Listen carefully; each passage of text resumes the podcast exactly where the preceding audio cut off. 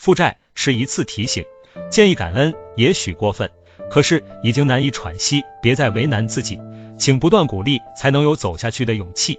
有的人长期沉浸在顺利，容易迷失在假象里，风光的背后潜伏着危机，站得越高，跌得越低。人生无常，生活难免会起波澜，就算不是负债，也会出现其他阴霾。考验来临了，才体会到现实的残酷。没有经历过艰难困苦，内心是脆弱的。没有应对困难的准备，难免会犯错。有的错误付出的代价太大，而且弥补不了；有的后果承担不起。负债人的低谷期只是欠款而已。生活无非三餐一宿，只要不放弃，生存不成问题。